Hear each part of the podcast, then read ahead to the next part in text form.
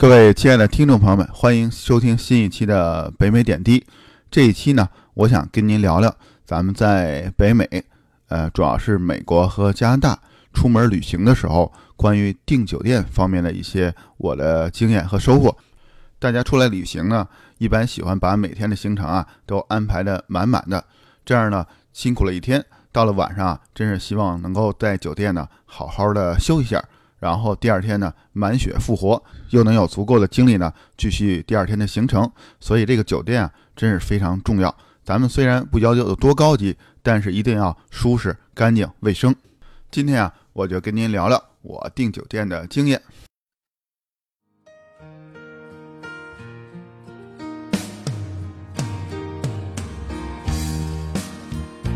在加拿大和美国之间的边境小城，向您讲述。北美生活中的点点滴滴，从亲身经历的视角向您展现这里普通移民生活的方方面面。欢迎访问北美点滴的网站：www. 点点滴点 ca。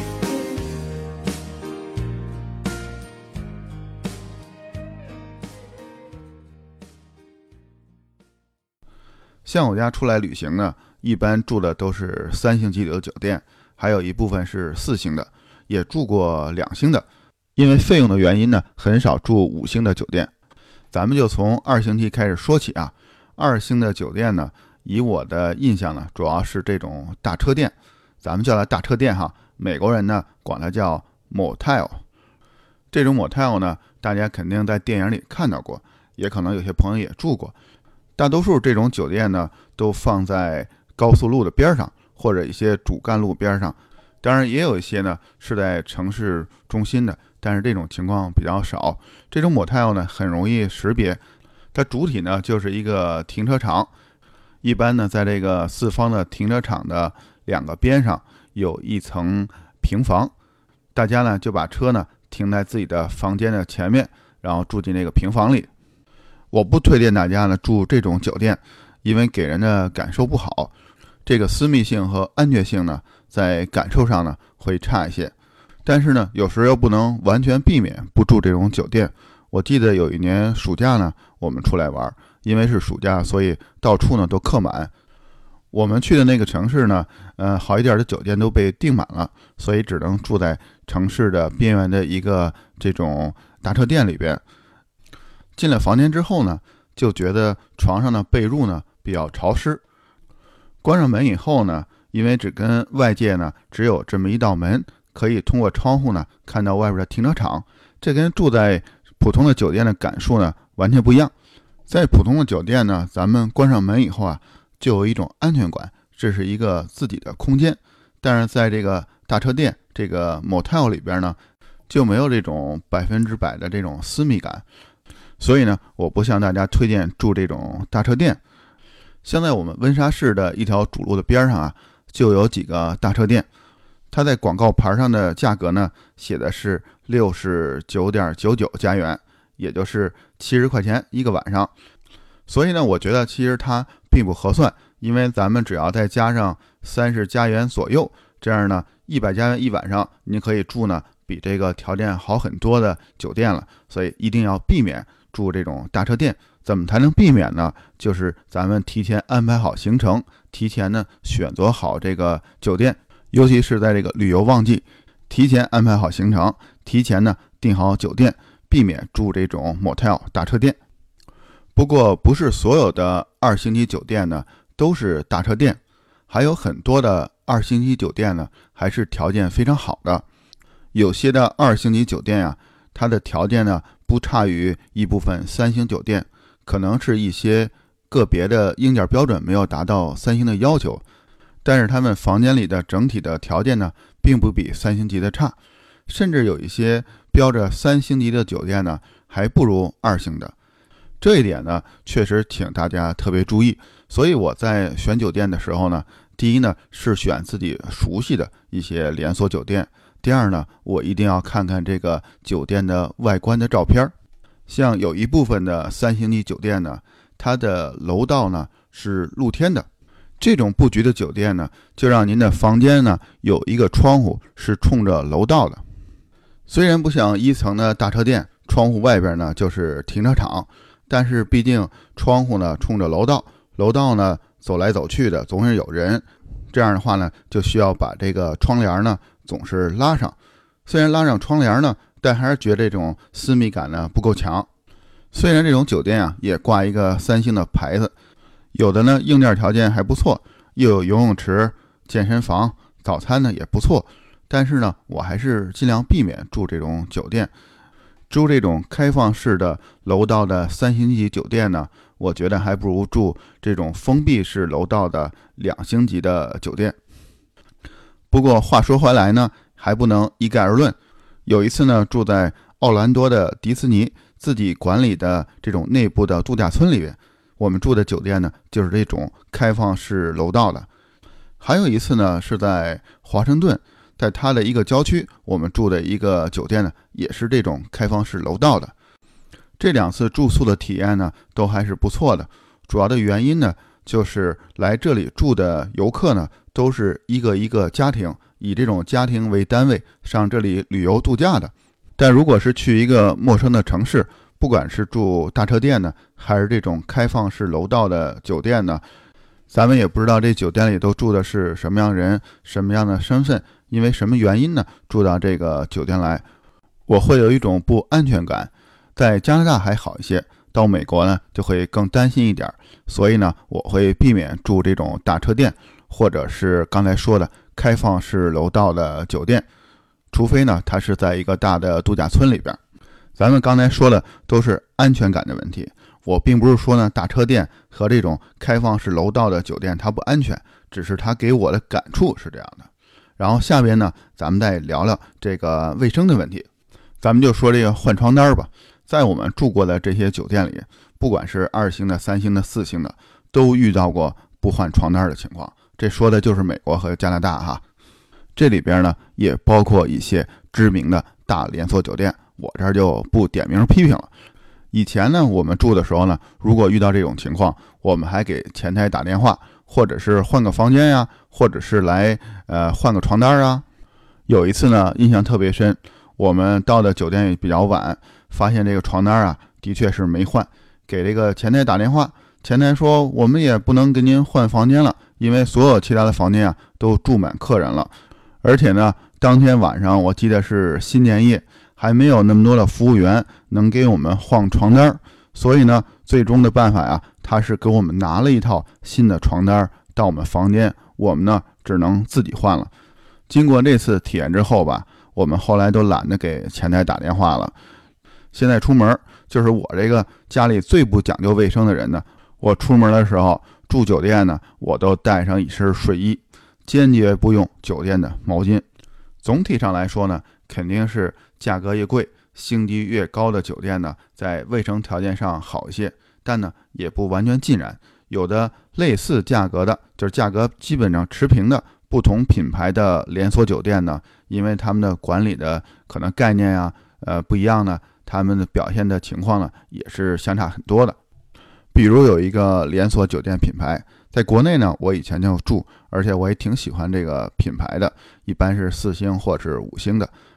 在美国和加拿大呢，他们的酒店一般是三星和四星的。这个也很正常，就像许多餐厅一样，他们到了国内呢，会把自己的那个档次提高一下。这个酒店也是很多在美国的或加拿大的一个酒店品牌呢，当他们入驻国内的时候呢，的在国内的酒店呢，会比在美国和、加拿大呢看起来好很多。这个品牌呢就是这样，他们在美国和加拿大的有些酒店呢，因为年头实在是太长了，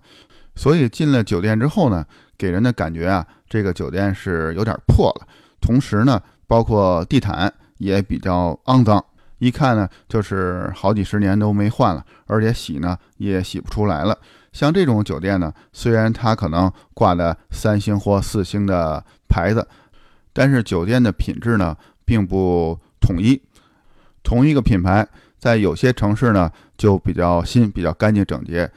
在另外城市呢，或者是同一个城市另外一个地点的酒店呢，给人的感受呢，就是年久失修啊，设备陈旧的这种感受。同时呢，再换一个地方，它呢又特别新，新的以至于呢进去之后还有一种装修的味道。所以像这种品牌呢，以前在国内给我一个很好的印象，但是到了美国和加拿大，我住这个酒店呢，就给我一个很大的反差，主要是它的在不同城市、不同酒店的这种标准啊不太统一。同时呢，还有另外的一个连锁酒店，它的各处的酒店给我的感触呢，就是各个酒店的比较统一。一个可能原因呢，就是这个品牌，这个在这个酒店集团里的这个品牌的酒店呢，它可能是最近十年、二十年之内才建造起来，或者说呢才成立的这个品牌，所以这些酒店呢都是比较呃新的。它呢就不像刚才说的，呃另外一个品牌，因为一些历史遗留的问题哈，因为一些老的这个酒店，它呢呃比较陈旧，不好翻新。而这个新成立的品牌呢，它呢按照新的标准，统一的建设，统一的这个装修啊，统一的培训啊，比较相对来说比较容易的达到一个统一的标准，也可能说不准哈。过了几十年之后，现在这个呃质量比较统一的这个新品牌呢，到了几十年之后，也会出现刚才说的那个老品牌的酒店呢，同样的问题出现了质量参差不齐的情况。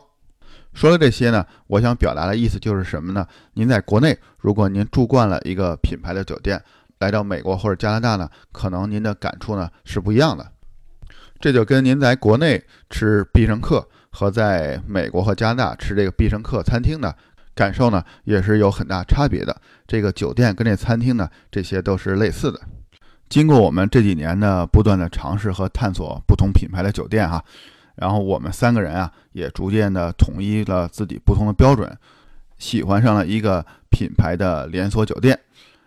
这个品牌的酒店下属的各个酒店呢，质量比较统一，价格呢也比较适中。呃，如果您想知道呢，我在这里卖关子，请您访问我的网站三 w 点点滴点 ca，上面呢，网站的首页呢就有北美点滴微信的二维码。您扫描二维码，加上我成好友，您可以在微信上向我询问这个品牌是什么，我呢再告诉您。或者呢，您直接加我的微信号“北美下横杠点滴”，也就是呢北美点滴，但是在北美和点滴之间呢有一个下横线。做完广告之后啊，咱接着聊，我再跟您聊聊这个酒店价格的问题，这也是一个关键问题。毕竟呢，酒店的费用啊是一次旅行费用里边很大的一部分，但是咱都希望少花钱多办事儿啊，都希望能够住好的酒店，又不花那么多的钱，咱们怎么做呢？您听我跟您聊聊这事儿哈。首先呢，就是要做好计划。酒店的价格呀，主要还是跟淡旺季有关系。举一个例子，比如说像大城市的酒店啊，它在圣诞节那天晚上的价格呢，实际上是非常优惠的。但是过了几天之后，等到了新年夜，它的价格呢一下子呢会蹿升几倍。这个呢也很好理解，圣诞节呢就相当于咱们的春节，圣诞夜那天呢，大家呢都是想回家跟家人团聚，住在酒店的人呢并不多，所以这天的价格啊非常优惠。所以在圣诞夜这天晚上和圣诞节前后这几天呢，在大城市中心的四星级酒店呢，其实是非常便宜的。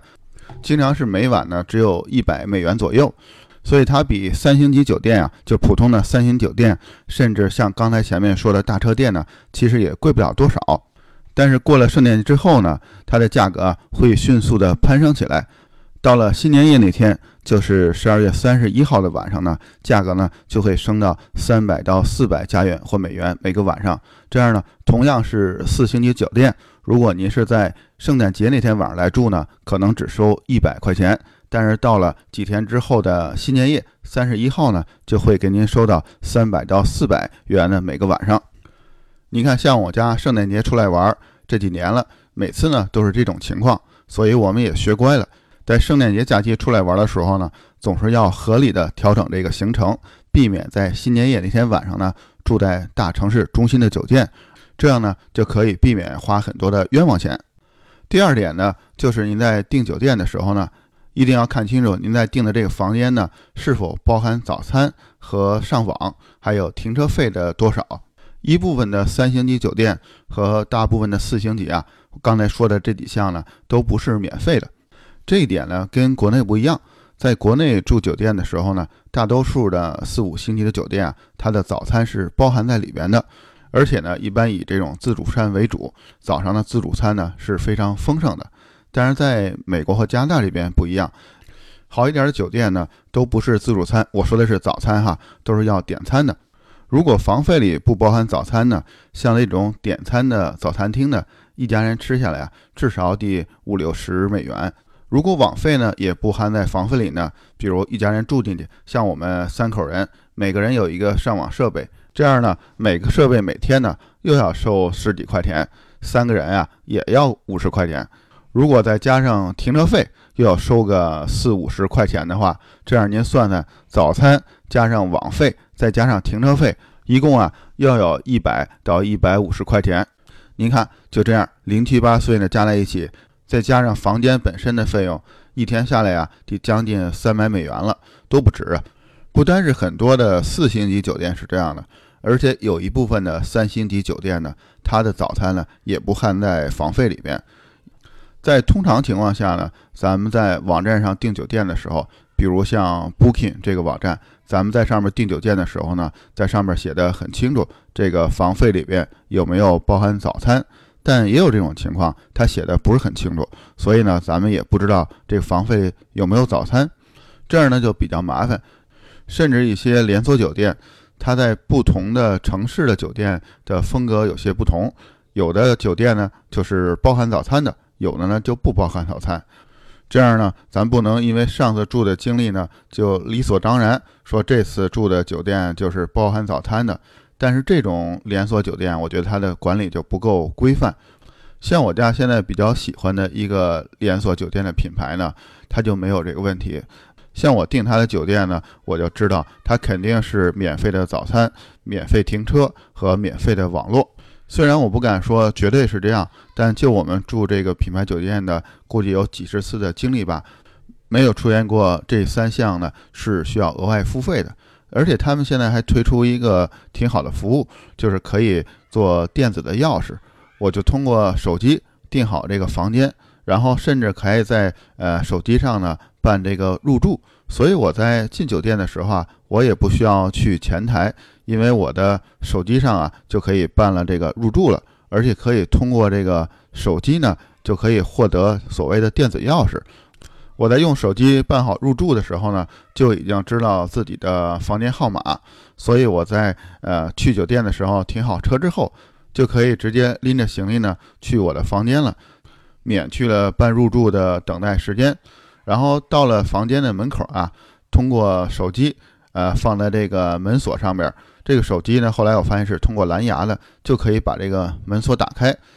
然后离开的时候退房的时候呢，我也不需要去前台。我就直接通过手机呢，就可以办这个退房了，所有都是无人的服务。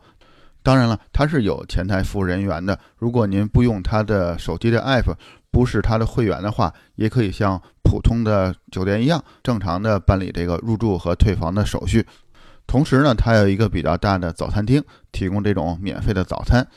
早餐呢，虽然谈不上高级，但也是比较新鲜可口的。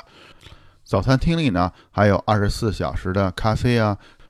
甚至在这个咖啡桶的边上还专门有一个桶呢，是放这个开水的。这一点啊，特别受我家的欢迎。同时呢，酒店里也有健身房啊、游泳池呢。当然，有的时候不是室内的，是室外的，这是有一点遗憾。特别是它的房间，房间的干净程度和床铺的舒适程度吧，跟四星的酒店没有太大的区别。它总的来说呢，它比较符合我们一家人出门旅行的要求。上面跟您聊这些呢，也是我给您的另外一个建议，就是一开始的时候呢，您可以尝试不同品牌的酒店，多住住各种样式的，然后最终呢，找到一种适合您的品牌，这样呢，就会给您的旅行啊提供很多的方便。第一呢，在订酒店的时候呢，就省去了那些在搜索呀，在那个比较的这个时间。第二呢，住的酒店呢，对您来说呢，也能满足您的要求。